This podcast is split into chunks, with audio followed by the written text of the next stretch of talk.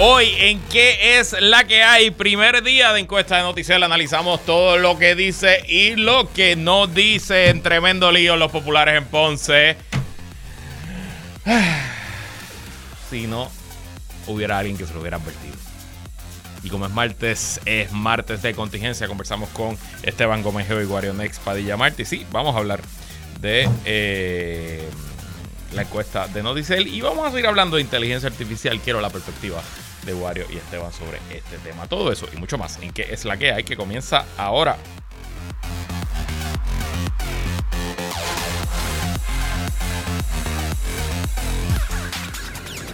El análisis más potente y completo comienza ahora. Luis Herrero llega prendiendo fuego a los políticos y figuras que se atreven a dañar el país. Radio Isla 1320 presenta ¿Qué es la que hay? con Luis Herrero.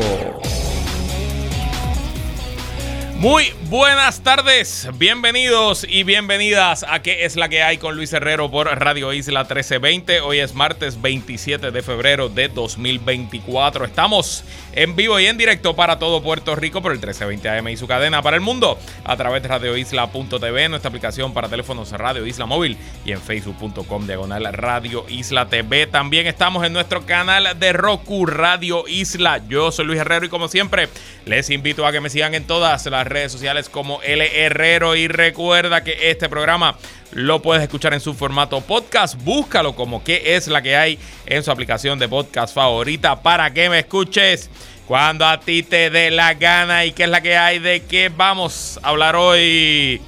Populares con tremendo lío en Ponce, lo peor que lo pudieran haber evitado. Encuesta de Noticel confirma que la situación política en Puerto Rico no ha cambiado mucho en los últimos meses. Y en el martes de contingencia con Esteban Gómez, CEO y Guario Next, Padilla Martí, analizamos el primer día de la encuesta de Noticel y seguimos la discusión sobre la inteligencia artificial. Pero bueno, antes de ir a los temas, algunos asuntos de interés.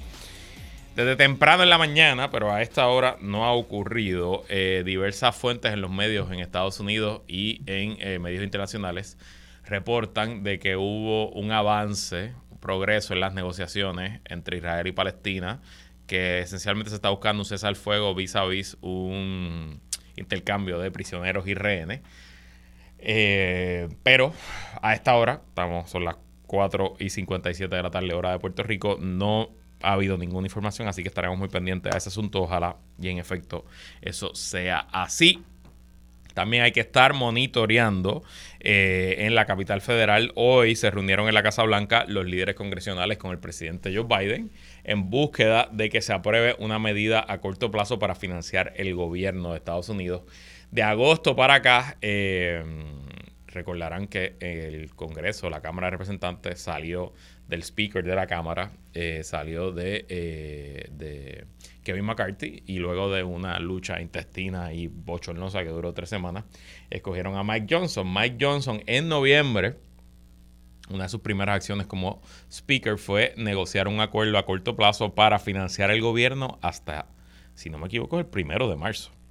Eh, o sea que hasta este viernes. Ese acuerdo en aquel momento se aprobó con votos demócratas y con votos republicanos, aunque la extrema derecha del Partido Republicano en la Cámara se opuso, pero no le hicieron eh, oposición al speaker, no buscaron sacarlo de su puesto como lo habían hecho a Kevin McCarthy un mes antes. Eso no necesariamente está sobre la mesa ahora y hay mucha atención de que los republicanos no se pongan de acuerdo y vayamos camino a otro cierre del gobierno. Veremos qué ocurre en este tema. Eh, pero bueno, eh, volviendo con estos temas. Entonces, hoy quiero destacar una nota que está en el periódico El Nuevo Día, la sección de negocios, que entrevistan a Manuel Sidre, secretario de Desarrollo Económico, y me llamó muchísimo la atención porque Manuel Sidro, Manolo, como le dicen sus amigos, yo creo que lo he entrevistado dos o tres veces, pero no, lo conozco, así que no tengo razón por decirle Manolo, pero todo el mundo le dice Manolo, así que me uno. Eh, está diciendo cosas que yo creo que nunca lo había escuchado y dice en una entrevista con Efraín Montalbán Ríos del Nuevo Día, el secretario del Departamento de Desarrollo Económico, Manuel Sidre, exhortó al sector comercial de Puerto Rico a que pierdan el miedo a pagar bien con el objetivo de retener y atraer a más trabajadores. A preguntas del nuevo día, el titular del DEC mencionó que la meta debe ser equiparar salarios con Estados Unidos. Tenemos que quitarnos el miedo de pagar bien. Vamos a empezar a pagar bien para que ustedes vean que vamos a poder traer a Puerto Rico muchas diásporas que en este momento no viene para acá porque no ve la oportunidad, indicó el secretario. A su vez, el funcionario destacó que hay profesionales que lo han logrado, como es el caso del salario que se ofrece en el campo de la ingeniería, puesto que entre el 2021 y 2023 la paga promedio, que presumo que es en Puerto Rico, la paga promedio en esta profesión aumentó de 45 mil al año a 80 mil anual. ¿Y saben qué? Señor secretario de Desarrollo Económico, usted tiene toda la razón. Me sorprendió sobremanera leer eso en el periódico esta mañana porque no necesariamente como secretario, pero como candidato a la gobernación y como líder empresarial, Manolo Sidre no creo que nunca había dicho esto. Por el contrario, ustedes saben que aquí yo hablo del llanto de nuestros pobres héroes empresarios. Que bendito, que usualmente vienen a los medios con una, un mar de lágrimas, un río de lágrimas y hablan de lo difícil que es hacer negocio en Puerto Rico y lo complicado que es todo hacer aquí en Puerto Rico y que el gobierno se mete en todos los temas, pero nunca hablan. De hecho, también les encanta decir que los puertorriqueños son vagos, que no se consiguen buenas personas, que la mano de obra, bla, bla, bla, bla, bla. Pues usted sabe una manera de motivar a sus empleados y asegurarse que trabajen lo más duro posible y que estén aquí y con gusto emprendan en su empresa, pagándoles bien. Y siempre, ustedes saben que aquí yo llevo una campaña solitaria en, los medios en Puerto Rico de que la economía de Puerto Rico está en un buen momento, contrario a lo que piensa todo el mundo. Y la encuesta del Noticias eh, confirma que, en efecto, aunque la gente lo piensa, eh, los números están ahí. Eh, y que incluso el ingreso personal de las personas está subiendo por encima de la inflación por primera vez probablemente en 16, 17, 18 años. Así que es hora que esa bonanza económica también se vea en el aumento de salarios a los empleados y empleadas del sector privado en el país. Porque usted no lo puede exigir a un empleado que, eh, que trabaje duro, que no se quite y pagándole el mínimo. Así que qué bueno, me encanta ver ese cambio en tono, ese cambio en mensaje de parte del secretario de Desarrollo Económico. Ojalá que sus palabras sean contagiosas y veamos que se corre esa fiebre entre nuestros empresarios héroes de pagarle a los empleados lo que se merecen y el salario competitivo para, sí, para que se queden aquí o para que incluso algunos regresen. Bueno, pasemos con temas políticos. Hubo mucha contradicción y confusión esta mañana por una historia también del periódico El Nuevo Día que está en primera plana, en un cuadro en primera plana y luego está en, el, en las páginas principales del periódico. Es una historia de la periodista de política eh, senior del periódico, Gloria Ruiz Cuilan, sobre el tema de Ponce y el Partido Popular Democrático.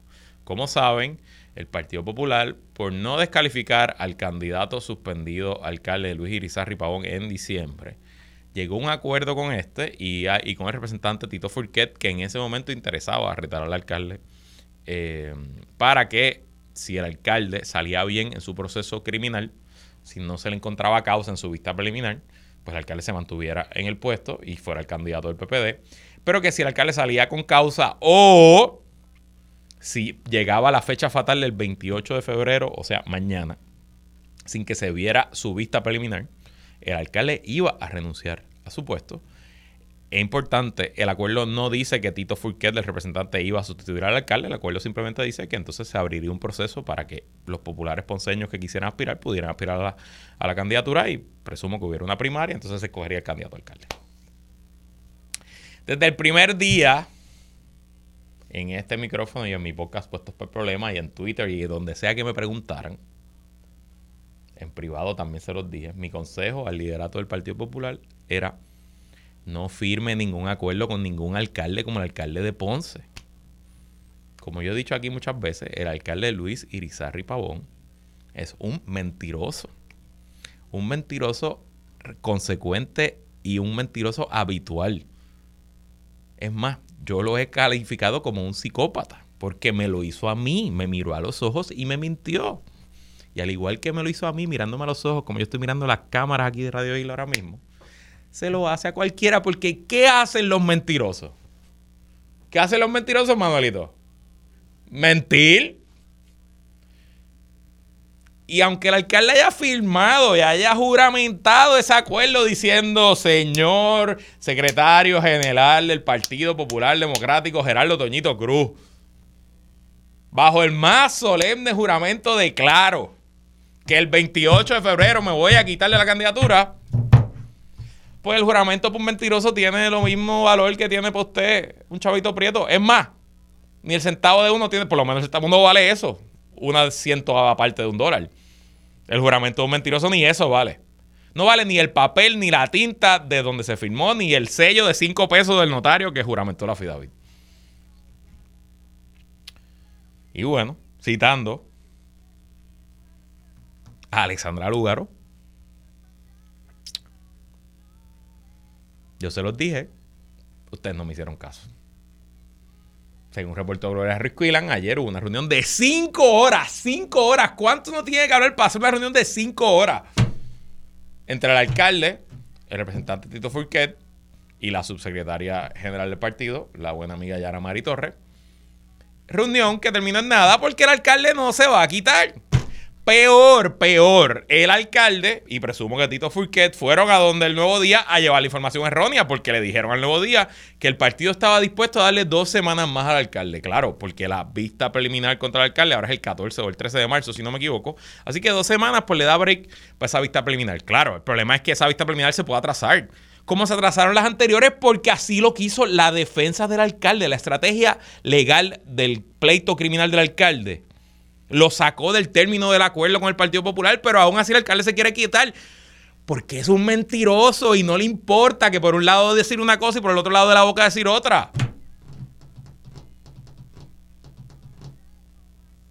Y por lo menos parecería que, contrario a la mentira que le dijo al alcalde a Gloria Ruiz que la puso a publicar diciendo que el partido le iba a dar dos semanas, tempranito aquí esta mañana, fue aquí en Radio Isla, Vino el secretario general del Partido Popular, Gerardo Toñito Cruz, y estoy leyendo nuestro portal radioisla.tv, y reiteró en Pegajo en la Mañana que miércoles 28 de febrero es la fecha final y firme para que se concrete el acuerdo del alcalde de Ponce para renunciar a su candidatura por la reelección ante el proceso judicial que enfrenta. Sin embargo, Cruz no quiso admitir los rumores respecto a si esos encuentros son sinónimos de llegar a un acuerdo para trazar por más tiempo la decisión del futuro de Grisarri Pavón quien enfrenta su vista preliminar el próximo 14 y 15 de marzo. Para el Partido Popular Democrático esa fecha no tiene posibilidades de cambio, dijo el líder popular en entrevista con el 1320, a la vez que recordó que acudirá a tribunales si Irizarry Pavón incumple. En el mundo de las especulaciones, sobre todo en el mundo de la política, pues caben todas las posibilidades, añadió Cruz al asegurar que desconoce cómo nacen expresiones de quienes apoyan a Irizarry Pavón y piden darle tiempo adicional. La también eh, senadora y vicepresidenta del PP, ¿verdad? Mintela González, sí, opinó que debe cumplirse con la fecha estipulada del 28 de febrero, a lo que espera que se cumpla a raíz de las conversaciones que han sostenido las partes desde ayer lunes. Y Cosaya, exalcalde de Ponce, estuvo también aquí en Radio Islao y dijo la situación en Ponce se ha tratado de una manera horrible al asegurar que eso lacera la imagen del PPD y del presidente Jesús Madero Ortiz.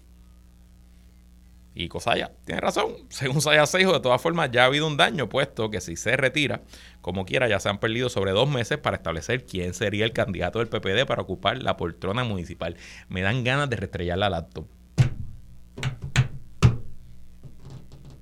De verdad, me dan ganas de restrellar la laptop. No, no la voy a restrellar, Manuelito. Yo sé que cuesta par de pesos. Y está media viejita, ya cumple cinco años y está como que la siento. La siento que está en la última y me tiene que durar un poquito más. La alcaldesa interina de Ponce estuvo con Mili hoy en Dígame la Verdad. También leo nuestro portal radioisla.tv. Marlese Cifres reafirmó en Dígame la Verdad su disponibilidad a la candidatura por la alcaldía de Ponce si Luis Irizarry Pavón renuncia a su candidatura a la reelección. Esperaré la decisión de lo que ellos determinen, dijo la alcaldesa interina. Si el alcalde no es el candidato, yo estoy disponible y voy a hacer todo lo que se haga para el proceso y se sustituya esa candidatura, porque yo voy a hacer todo lo que esté a nuestro alcance por el bienestar de Ponce, por darle la estabilidad de lo que hemos dado a nuestros ciudadanos y sobre todo al Partido Popular en Ponce.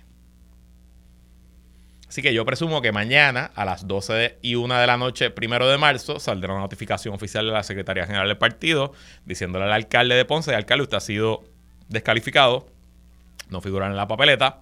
Y pronto, y presto y rápidamente, el alcalde va a ir al tribunal a impugnar esa decisión del partido.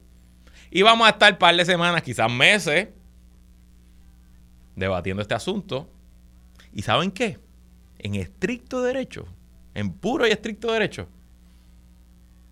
yo creo que el alcalde de Ponce tendría razón. Porque ese acuerdo que él firmó, y en el cual se perjuró, obviamente, porque no tenía ninguna intención de cumplir con ella, pero se firmó. Yo no creo que tenga ningún peso de ley, porque al final del día lo que importa es si el alcalde cumplió con los requisitos de la ley y si el partido decidió certificarlo. Lo que el partido tenía que hacer era no certificarlo y lo que Tito Fulque tenía que hacer, o Marlese Cifre tenía que hacer, o alguien que tuviera los pantalones en su sitio, era retar al alcalde. Y ahora tenemos lo peor de los dos mundos. Un alcalde mentiroso suspendido, aferrándose a su cargo. Dos, tres aspirantes que no se atreven a decir sí, sí, sí, no, no, no. Incluso uno que ahora está negociando con el alcalde. Y un Partido Popular que necesita esto como necesita un tiro en la cabeza.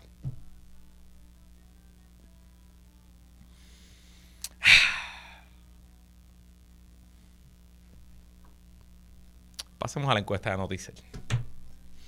Hoy es el primer, la primera entrega de la encuesta. Recuerden esta encuesta, que es la segunda vez que la presenta el medio digital Noticel.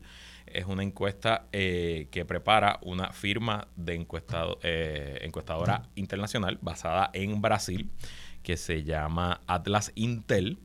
Y Atlas... Eh, Atlas, pues hace estas encuestas por internet, ¿no? Y de hecho, Encontré el cuestionario esta mañana. Está todavía por ahí, dando vuelta. Eh, podemos hablar de eso después. La encuesta, para mí lo más sorprendente de los primeros números de hoy, que son números generales, aprobación del gobernador, preocupación de los electores. Eh, para mí lo más sorprendente es lo poco que ha cambiado el panorama político de octubre a febrero. Esencialmente los números del gobernador de aprobación y desaprobación son los mismos. Eh, la percepción del país sobre la economía es más o menos la misma. Hay ciertos cambios y los vamos a, discutir en, en general. Pero eh, importante que para mí, al igual como estaba el país en octubre, es probablemente donde está el país en febrero. A pesar de los millones que se gastaron en la campaña haciendo que las cosas pasen, a pesar de los múltiples controversias que hemos tenido, la campaña de Jennifer González, la campaña de Luis y la campaña de su Manuel, la campaña de Juan Zaragoza, la campaña de la Alianza, todos los temas del diciembre, la impugnación de candidaturas, todas esas cosas, nada de eso parece que haya tenido un efecto en la percepción general del país sobre su situación y sobre su insatisfacción con los gobernantes. La encuesta eh, eh, tiene una muestra de 2.200 personas se divide entre 52.6% mujeres, 47.4% hombres. El nivel de ingreso se parece al nivel de ingreso del país. El 54.4% está por debajo de 25 mil dólares anuales, 26% de 25 mil a 50 mil y 19.6% con más de 50 mil dólares anuales. El nivel de educación también se parece al país. 48.5% tienen educación primaria o secundaria. Eh, educación superior la tiene 51.5%. Eh, en la religión, me llamó la atención, católico 53.2%, otra religión 20.7%, el segundo grupo más grande es otra religión, eh, protestantes 19.8% y agnósticos y ateos 6.3%. Ahí estamos, aquí somos. Somos 6.3%. Tienen que contar con nosotros. casi, casi lo que sacó Proyecto de Dignidad. bueno. de la religión y eso voy a hablar con Esteban luego de la pausa, así que pendientes a eso. Vamos con los números de aprobación del gobernador, que es el, titular principal. El titular, el periódico pone 70% de desaprueba de eh, las acciones del gobernador. Y ese número, en el vacío, es un número devastadoramente malo para cualquier incumbente, para cualquier ejecutivo. Pero en el contexto histórico y electoral actual de Puerto Rico, no es necesariamente malo, porque si el gobernador Pierluisi fuera contra un solo candidato, y tuviera que sacar 50 más uno del voto, pues el gobernador Pierluisi estaría frito ahora mismo. Con estos números tendría cero oportunidad. Pero el gobernador Pierluisi no tiene que sacar 50 más uno. El gobernador Pierluisi tiene que sacar quizás 33 para sacar lo que sacó el 2020. A lo mejor con 30 ganas. Así que no necesariamente es una terrible noticia para el gobernador tener un 70%. Claro, tampoco son buenas noticias, no me malinterpreten. Pero cuando comparamos con octubre, en octubre el gobernador tenía una desaprobación de 64%, con solamente 24% de la población aprobando su gestión. En febrero, en febrero, el 67.1% desaprueba de la gestión del gobernador, o sea que aumentó de 64 a 67. El margen de error de la encuesta es de 2.2. Así que ese aumento de desaprobación, pues es un aumento, pero tampoco es un aumento gigantesco. O sea que esencialmente podemos decir que la bola en cuanto a desaprobación, el gobernador la congeló. Y en cuanto a aprobación, también el gobernador saca más o menos el mismo número, 26.4% eh, aprueba de su gestión hoy, en febrero del 2024 en, en octubre del 2023 era 24%. Así que esencialmente también se queda en el margen de error los que aprueban con los que desaprueban. Hay otra pregunta que se parece eh, eh, a, esta misma pregunta. Una, la pregunta directa es: ¿usted aprueba o desaprueba al gobernador? ¿La aprueba o desaprueba? No sé. Hay otra pregunta: ¿cómo evalúa el desempeño del gobernador Pedro Pierluisi? Que aunque se parece, pues no necesariamente contesta lo mismo. Y las opciones son malo, muy malo, bueno, muy bueno o regular. En eh, octubre del año pasado, en octubre del año pasado, el 50% consideró que el desempeño del gobernador era malo, muy malo. El 24% respondió que regular y el 19.7% dijo que era bueno, muy bueno. Hoy, en febrero, hoy, hoy, 53% dicen malo, muy malo, o sea que aumentó 3%. 24% dice bueno, muy bueno. Ahí hay un aumento significativo de 19.7 a 24%, así que es un aumento de 4 puntos y pico, casi 5%, que está fuera del margen de error. Y el número de regular se redujo casi esencialmente en 5%, de, de 24% que dijo regular en octubre, hoy está en 19.6. Así que sin haber visto el resto de la encuesta y entender un poco de dónde quizás mejoró ese número de bueno, muy bueno, me atrevo a presumir que es que gente que pensaba que la cosa estaba regular, hoy la ven buena o muy buena. Y me atrevo, especulo, pero si tuviera que eh, apostar, me atrevo a eh, decir que ese grupo probablemente son PNPs.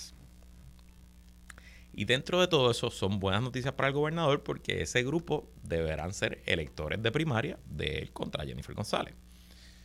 Una vez más, estos números son malísimos, devastadoramente malos pero el gobernador no necesita 50 más 1, el gobernador necesita 30 más 1.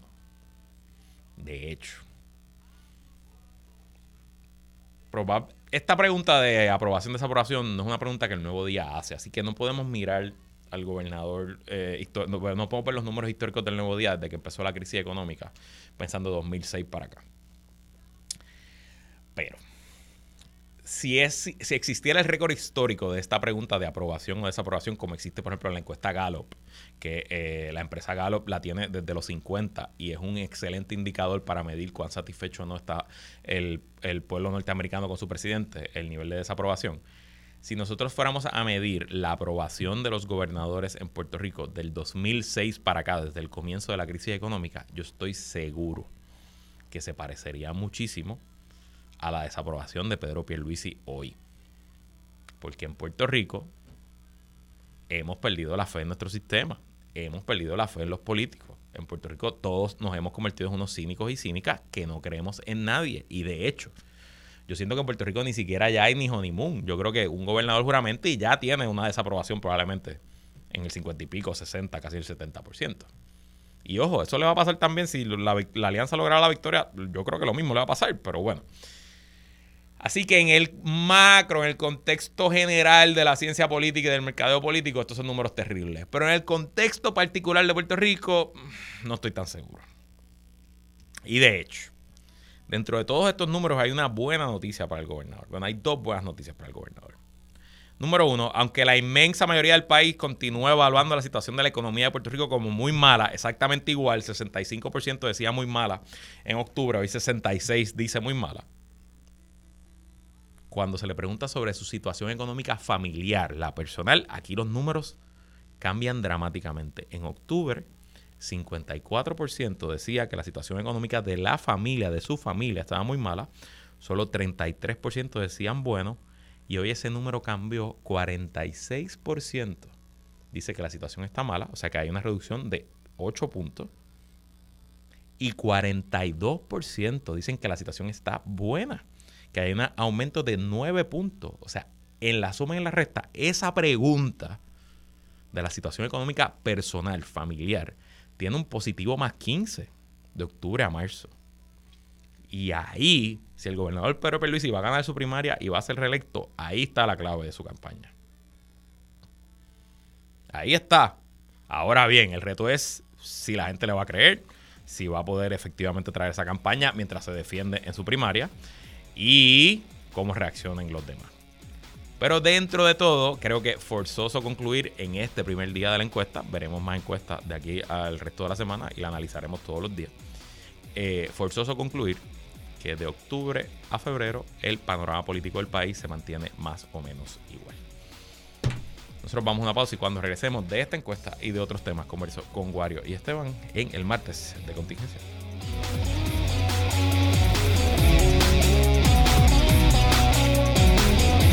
Sigue conectado con Radio Isla 1320. Estás escuchando ¿Qué es la que hay? Con Luis Herrero. Somos el sentir de Puerto Rico. Entramos en aguas profundas con Guarion Padilla Martí y Esteban Gómez Geo.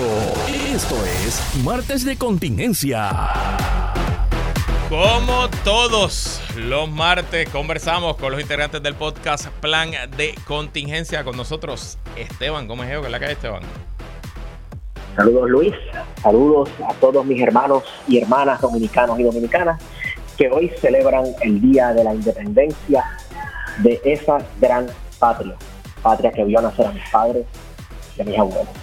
Pues hoy celebramos con Sancocho. Nos unimos a la celebración de la independencia de la hermana República Dominicana, patria donde nació también mi abuelo paterno, don Luis Herrero Pérez. Eh, Expadilla Martí, ¿qué es la que hay? Que la calle Herrero, saludos Esteban y a las personas que me están escuchando por Radio Isla. Bueno, llegaron las encuestas, por lo menos la primera encuesta de este año electoral, que nos las trae Noticel a través de la encuestadora brasileña Atlas Intel. Según una muestra de 2.200 electores y electoras del país, el 67% no aprueba de la gestión del gobernador, que es muy parecido al número de octubre, que era 64%. ¿Habrá algo? Porque, ¿verdad? Este número se queda igual luego de los millones de pesos de la campaña haciendo que las cosas pasen, luego de los múltiples errores y problemas de la campaña Jennifer González y vamos, luego de las cosas que han ocurrido de octubre para acá. ¿Habrá algo que pueda cambiar esa percepción sobre el gobernador, Esteban?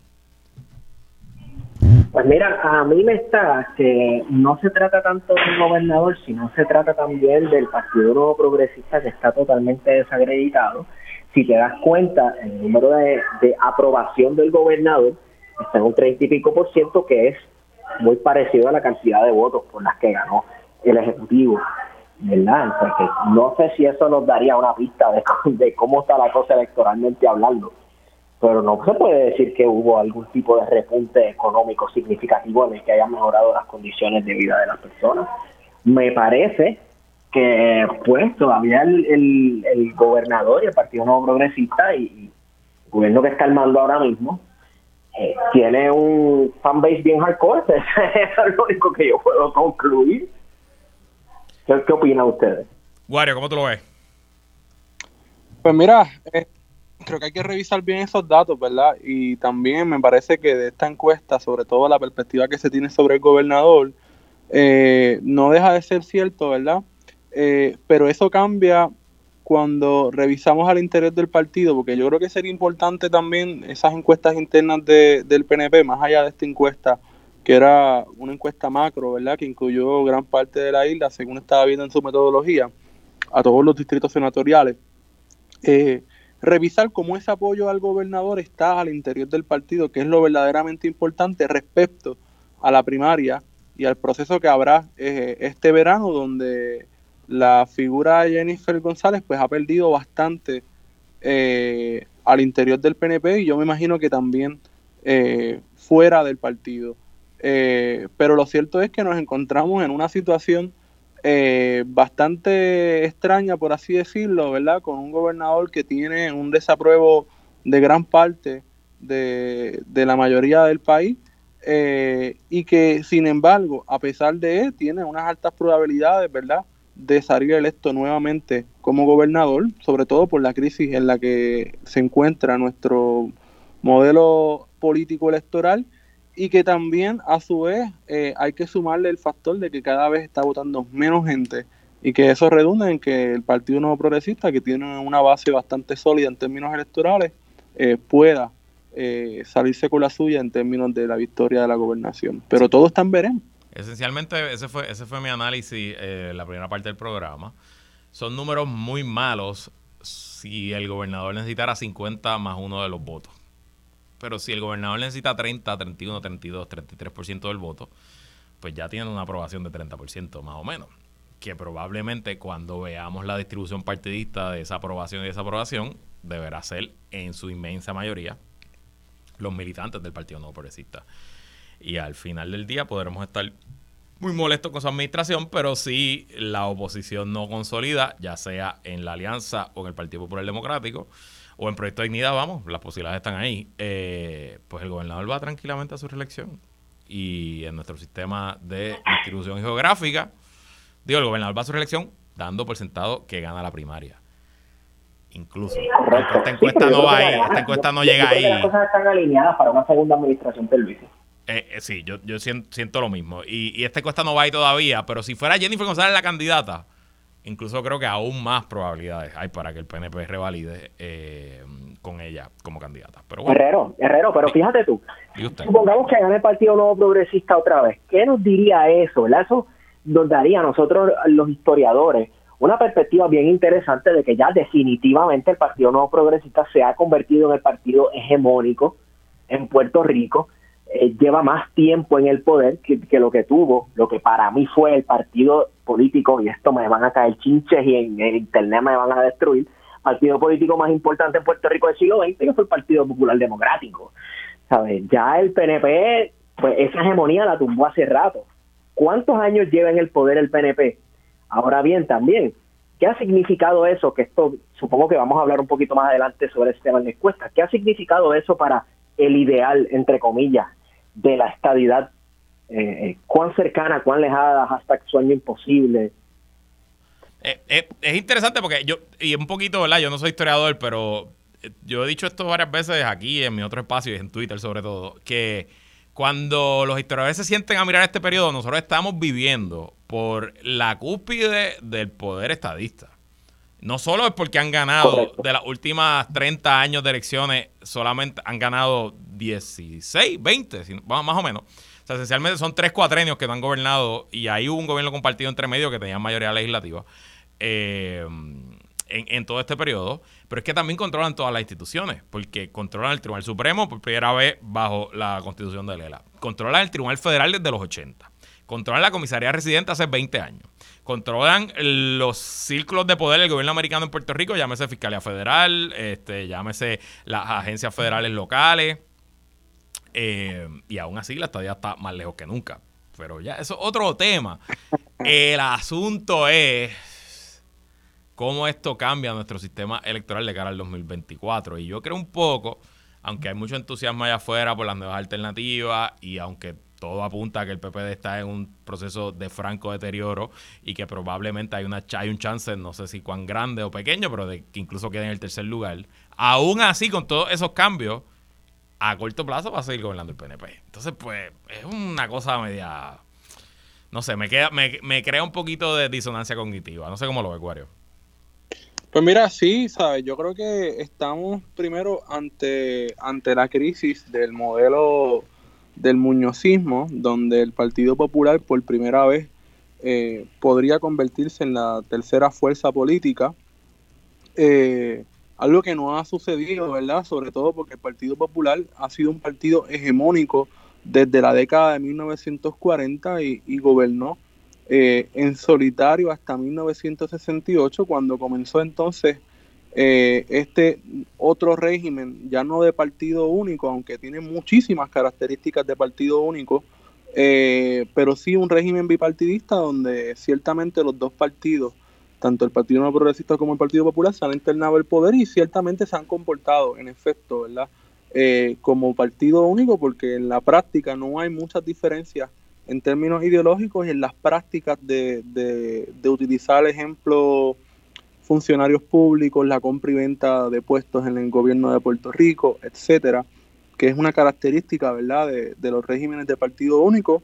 Eh, pero, pero la realidad es que más allá de las posibilidades que tenga la alianza de, desbancar al Partido Popular de ese segundo lugar, eh, creo que estamos por ver eh, el fin del Partido Popular y, eso pues ciertamente hay, hay, que, hay que verlo y me imagino que va a ser de, mucha, de mucho interés de parte de los historiadores en un futuro cercano, sobre todo porque hay gente haciendo historia reciente, algo que no se hacía en décadas pasadas. Eh, y lo otro importante es que el Partido Nuevo Progresista ciertamente se está consolidando a pesar de, de, la crisis en que se encuentra eh, en términos de población y de, y de la reducción de electores, se ha ido consolidando eh, desde los 90 como un partido eh, no solamente hegemónico, sino como partido único que muy bien pudiese sustituir, si ganase las elecciones en el 2024, eh, al Partido Popular en su histórico dominio que hubo en la década de los 40, 50 y gran parte de los 60. Y bueno, eh, antes de irnos a la pausa, tengo una pregunta para ti, Esteban, como nuestro corresponsal eh, religioso en este programa. La composición religiosa de la encuesta da unos números, por lo menos para mí, interesantes, no sé si para ti. 53.2% de los que contestaron dicen ser católicos. 20.7% dice otra religión. Y presumo que ahí cae pues, los musulmanes, los judíos, eh, los santeros y quién sabe qué más. 19.8 protestantes y los ateos agnósticos 6.3. Ahí estamos representados. Eh, ¿Te cuadra esos números con tu composición religiosa del país? Eh, no mucho. Yo quisiera saber en qué distrito fue, este, ¿verdad? Y en qué municipio fue que tomaron esas encuestas, pero a mí como que no me cuadra mucho un número tan bajo de protestantes eh, mucho más, pues, ¿verdad? Cuando se compara más con, con ateos y agnósticos, ¿verdad? Me sorprende, me sorprende bastante Yo no ese número. No sé, obviamente hay, la pregunta no te da muchas opciones, eh, pero a lo mejor hay personas que, que, son de alguna denominación protestante que no se consideran protestantes, son presbiterianos, episcopales, Pero para que sepan la composición geográfica. Recuerda algo, Herrero. Recuerda algo. Eh, esto es una cosmovisión que tiene el protestantismo principalmente en Puerto Rico, de muchas iglesias, ¿verdad?, que no están vinculadas a las llamadas iglesias históricas de Puerto Rico. Claro. Y es que para el protestante, el, protestante no es protestante, el protestante es cristiano, punto. Yo no soy esto, yo no soy esto, yo soy cristiano. Incluso hacen distinción entre cristiano y católico. Que eso te dice que el protestante se piensa, principalmente piensa en los pentecostales, en los evangélicos, piensan que el cristiano es ellos y no el católico cuando el catolicismo pues te da una cuestión este, eh, universal de la religión que te habla hasta de la cristiandad. Eh, el protestante no es así, que quizás mucha gente que contestó esa encuesta no se considera protestante, sino más bien cristiano y no había la opción de cristiano. Punto. Y, eso lo he visto yo muchísimo, he conversado con muchísima gente con esa visión. Y de contexto, la distribución geográfica, esencialmente se distribuyeron en partes iguales los distritos senatoriales de Puerto Rico. Los más grandes, Guayama, San Juan, Bayamón, tienen de 13.8 a 14% de todas las contestaciones. Y los demás tienen, Ponce es el menos que tiene, 10.7, Guadilla, Mayagüez 11.9, Carolina 11, Humacao 12.2, Arecibo 12.2. O sea que está distribuido por distritos senatoriales más o menos como toda la isla. Tengo la pausa encima, vamos a una pausa, regresamos con más. En que la que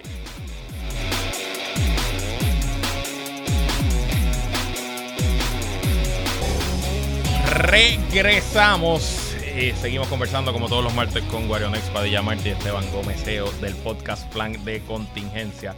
Bueno, llevo unos días hablando del tema de inteligencia artificial y quería traerlo también con ustedes, pero antes tengo que hacer una aclaración de algo que dije ayer en pasada, un poco explicando cómo funcionaba estos sistemas de inteligencia artificial, específicamente los modelos eh, de lenguaje, los Large Language Models. Y yo dije que esos modelos leyeron el Internet y utilizando lo que leyeron pues crean sus contestaciones. Y una radio escucha que a su vez artista, eh, la buena amiga Rosa Colón de Soda Pop Comics, me aclaró hoy eh, para decir que Generative AI se leyó en internet cuando es más eh, preciso decir que se robó la labor de escritores humanos sin consentimiento ni remuneración.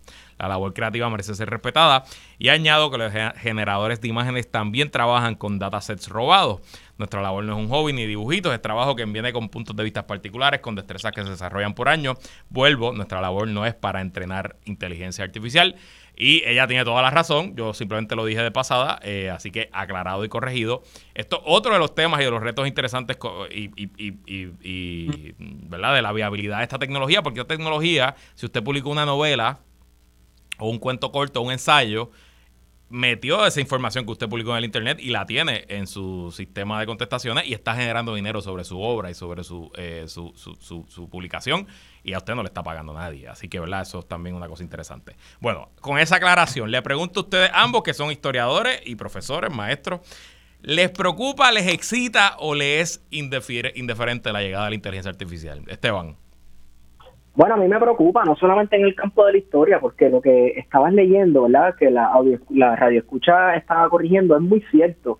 La cuestión de la inteligencia artificial y los ChatGPTs, etcétera, eh, no es tanto una cuestión de, ¿verdad? Parecida. No se puede comparar a citar un autor célebre o citar un artista célebre, ¿verdad? O crear una nueva obra inspirada en. Es más bien plagio. Estás plagiando básicamente. Lo que pasa es que, pues, una computadora a través de un algoritmo, etcétera, etcétera, en el campo de la historia, por lo menos, eh, yo veo que el uso de la inteligencia artificial no va a ayudar en nada a producir ideas nuevas, porque es que desde la historia tú estás, no solamente cuentas, ¿verdad?, con unas metodologías y unas teorías, sino que eh, eh, hay mucho, mucho, mucho del error humano y de la condición humana que a mi juicio, ¿verdad? Yo no sé hasta dónde llega la tecnología, no se puede replicar, no se, definitivamente no se puede replicar. Otra cosa también, este, eh, no sé si has visto que muchas de estas máquinas de inteligencia, yo les digo máquinas porque pues yo me crié viendo Terminator, lo siento. Ajá, eh, muchas de estas máquinas, ¿verdad? Este, se han ido sí alimentando de, de, de todo tipo de material que se sube al internet, y han tenido que ponerles un pare porque se alimentan de nuestros mismos prejuicios también. Claro. Y, y, no, y eso es muy peligroso, no solamente por la cuestión de los prejuicios, ¿verdad? Pero también, pues, se alimenta de ideologías que en ocasiones han sido hegemónicas, ¿verdad? Y eso es lo que aprende. Eh, nada, es, me parece sumamente peligroso en cuanto a la educación de maestro. Bueno, yo, en el tiempo que estos chat GPTs han salido y han sido ¿verdad? Este, lo último y que se ha utilizado más, yo no he sido maestro. Gracias a Dios que no me ha tocado. Eh, pero va a ser peligroso, porque como tú le vas a, a cómo tú separas la enseñanza del estudiante ¿verdad? De, de, la cuestión ética de enseñarle, pues mira, el plagio está mal, el plagio es una cosa que no se debe hacer y de momento pues permitirle utilizar estas herramientas de inteligencia artificial para hacer tu ensayo en el que no tuvo que pasar ni un segundo de trabajo, no tuvo que fomentar ni estimular su cerebro para pensar cosas distintas, eh, darse la oportunidad de equivocarse, darse de, la oportunidad incluso de, contradecirse. ¿Verdad? Que esto es todo parte del proceso de aprendizaje. Ah, no sé. Eh, también está el otro elemento, disculpe que me tome tanto tiempo, pero hay un elemento bien peligroso que apenas se habla y es la cuestión laboral, que también tiene que ver con lo que la radio escucha estaba diciendo. Eh, el artista no es una persona que se dedica a mirar pajaritos preñados, ¿verdad? Los artistas gráficos son gente que trabaja y eso son horas de trabajo que estos algoritmos y esta inteligencia artificial se está robando. Entonces, eh, eh, no solamente estamos robándonos horas de trabajo de personas eh, que entrenaron y, que han practicado mucho para hacer este arte, sino que también, por otro lado, ¿qué vamos a hacer con, cuando la inteligencia artificial eh, vaya eh, sustituyendo cada vez más gente en, en ciertos campos de eh, laborales. ¿Qué vamos a hacer con esas personas que se van a, a, quedar desempleadas? Learn to code, aprender computer coding. Cuando va a haber una inteligencia artificial, ¿qué va a hacer computer coding? Bueno, learn to, learn to, to prompt, de hacerle preguntas. Eh, Wario, ¿cómo lo ves? Pues mira, yo también veo con bastante preocupación eh, toda esta explosión que ha habido en el último año de las inteligencias artificiales, principalmente porque desde el lado académico hay una cuestión ética. Eh, ya se han dado problemas en las universidades, por no decir también las escuelas, donde pues es un poco más difícil, ¿verdad? Pero en las universidades hay unos códigos de ética respecto al plagio y respecto al uso precisamente de este tipo de, tecnologías que me imagino que van a tener que adaptar muchos de estos reglamentos. Eh, sobre todo porque ya desde hacía un tiempo en la universidad, por lo menos en la Universidad de Puerto Rico, sé eh, que hay servicios, ¿verdad?, para poder eh, identificar el uso de, generadores de, de, inteligencia artificial respecto a los textos. Así que no es algo, no es ninguna novedad, ¿verdad? pero lo que sí es nuevo, ¿verdad? Es el problema ético que está creando dentro de muchos de esos estudiantes que por necesidades o vagancias simplemente eh, han optado por utilizar este, este tipo de, tecnología, que si bien creo que tiene muchas cosas positivas, ¿verdad? Puede servirnos como un asistente, sobre todo, como muy bien señalaba Herrero, de, de, preguntas, eh, pero la labor creativa, ¿verdad? Eh, sigue y debe estar en manos de nosotros, de seres vivos, ¿verdad? Eh, en el sentido biológico, no aquí ya eh, en el sentido de una computadora o de un algoritmo, como es el caso de, la, de las inteligencias artificiales que, que, presentan un problema hipotético, ¿verdad? Y es en la medida en que vayan teniendo esta capacidad eh, que se convierte innata, ¿verdad? De poder pensar por sí mismo, como se ha planteado, ¿verdad? Desde la ciencia ficción, desde hace ya varios años y que ahora parece ser una realidad. Eh, pero yo creo que tiene muchas implicaciones, ¿verdad?, para el, para el campo educativo como también para el campo eh, del arte, donde hemos visto ya un sinnúmero de obras eh, que han sido generadas de forma artificial y que ciertamente se han dejado llevar, ¿verdad?, o han sido influenciadas por otras. Así que eso es algo que también hay que tomar en consideración a la hora de hacer un análisis respecto a las inteligencias artificiales. Le acabo de preguntar a ChatGPT qué piensas del podcast Plan de Contingencia y me contesta, lo siento, pero no tengo información específica de un podcast llamado Plan de Contingencia. Así que por lo menos sabemos que no se ha robado su contenido. Esteban. Por el momento. Por el momento. Esteban Gomejeo, gracias por estar aquí. Gracias por tenernos, Luis. Guarionex Padilla Martí, gracias por estar aquí. Gracias a ti por la oportunidad. Y hasta aquí esta edición de ¿Qué es la que hay con Luis Herrero? Como siempre, agradecidos de su sintonía y patrocinio. Quédese con nosotros. La mejor programación y análisis de la radio puertorriqueña continúa en Radio Isla 1320. Lo próximo, a ver si sigue la lluvia en el informe del tiempo con su Hailey López Belén. Hasta mañana.